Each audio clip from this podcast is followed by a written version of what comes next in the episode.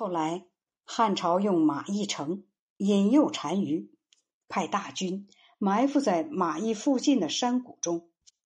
李广以骁骑将军的身份参加了这次行动，受护军将军节制。由于单于及时发现了这种情况，退去了，汉军都没有战功。这以后四年，李广由卫尉调任将军，从雁门郡出击匈奴。匈奴兵多，打败了李广的军队，活捉了李广。单于早就听说李广有才能，下命令说：“捉得李广，一定要活的送来。”匈奴骑兵捉住了李广，李广当时又伤又病，他们便把李广安置在两马之间，用绳索结成网兜，让李广躺着，走了十多里。李广装死，从眼缝中看见他身旁有个匈奴少年骑着一匹好马，便突然纵身一跃，跨上匈奴少年的马，趁势把他推下马。夺了他的弓箭，骑着马向南奔驰了几十里，又收集了自己的残余部队，就带着他们进入边塞。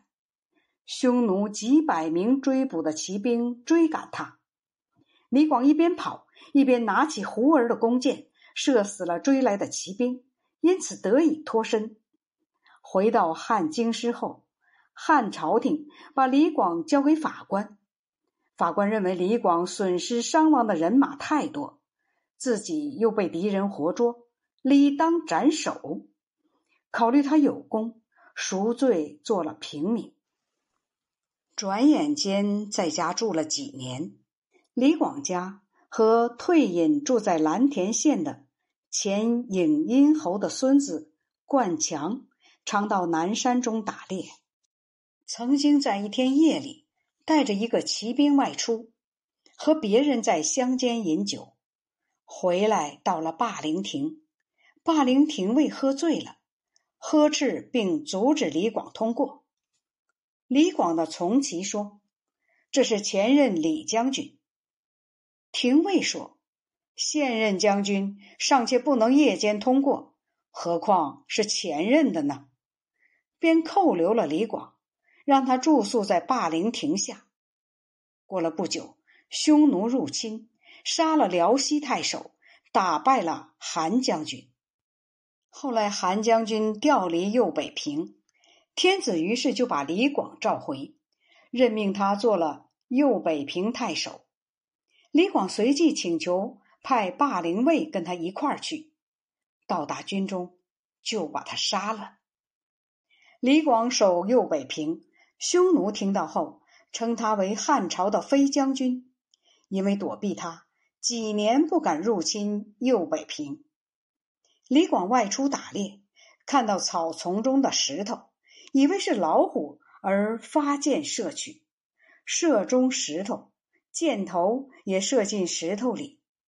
走近一看，是块石头，接着又连射几箭，却始终不能再射进去了。李广一听说所在郡出现了老虎，便常常亲自去射。到他驻守右北平时，一次射老虎，老虎跳了起来，扑伤了李广。李广最终还是把老虎射死了。李广廉洁，得到赏赐就分给他的部下，吃喝都跟士兵在一起。李广一生中做了四十多年。两千担俸禄的官，家里却没有多余的财物，始终不谈购置家产的事。李广身材高大，两只胳膊像圆臂一样长而灵活。他擅长射箭，也是天赋的。虽然他的子孙和别人向他学习射箭，却没有一个能赶得上他。李广口才笨拙，不多说话，和别人在一起。就在地上画军阵，或射箭比远近，输了的罚喝酒，专以射箭为爱好，一直到死。李广带兵遇到缺水断粮的时候，见了水，士兵不全喝到了，他不进水边；士兵不全吃到了，他不尝饭食。他对待士兵宽厚和平而不苛刻，士兵因此也甘愿为他用命。他的设法，看见敌人逼近，不到几十步之内，估计射不中，不发箭；一发箭，弓弦一响，敌人就应声而倒。因此，他带兵作战，好几次遭围困受辱。他射猛兽，也被猛兽伤害过。过了不久，郎中令石建去世了，于是皇上便召李广接替石建，做了郎中令。元朔六年，李广又调任后将军，跟随大将军的军队从定襄郡出击匈奴，众将多因为杀伏敌达到标准而封侯，李广的部队却没有功劳。过了两年。李广以郎中令的身份，率领四千骑兵出右北平。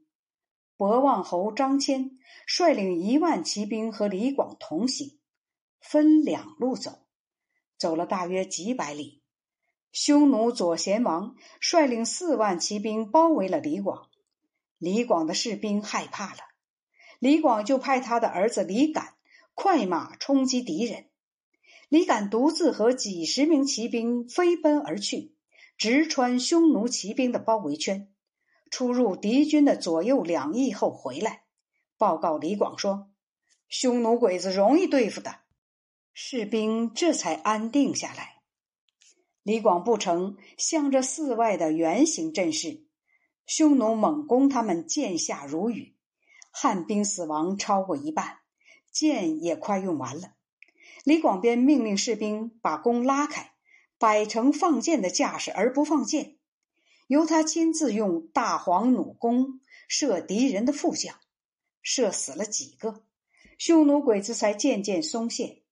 恰巧这时天色黑了下来，军官士兵都面无人色，而李广的神气却和平常一样，更加精神抖擞的指挥军队。军中从此佩服他的勇气。第二天，继续奋力作战。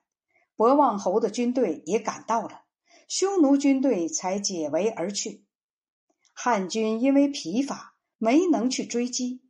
这时，李广几乎全军覆没，也只好收兵而回。按照汉朝的法律，博望侯耽误了军期，当处死刑，出钱赎罪。降为平民，李广的军功和罪责相当，没有得到封赏。当初李广的堂弟李蔡同李广一道侍奉文帝、景帝时，李蔡积累功劳到了两千担。孝武帝时，做了代国的丞相。元朔五年，担任轻车将军，跟随大将军出击右贤王。因功达到了封赏的标准，被封为安乐侯。元寿二年中，又代替公孙弘做了丞相。李蔡的人品在下等之中，名声也在李广以下很远。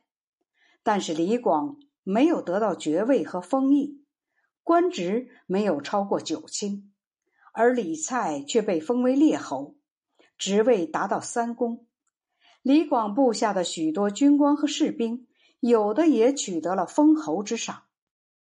李广曾经和望气家王朔闲谈，说：“从汉朝出击匈奴以来，我没有一次没有参与。可是各部队校尉以下才能不够中等的人，就有几十人因出击匈奴的军功取得了侯爵。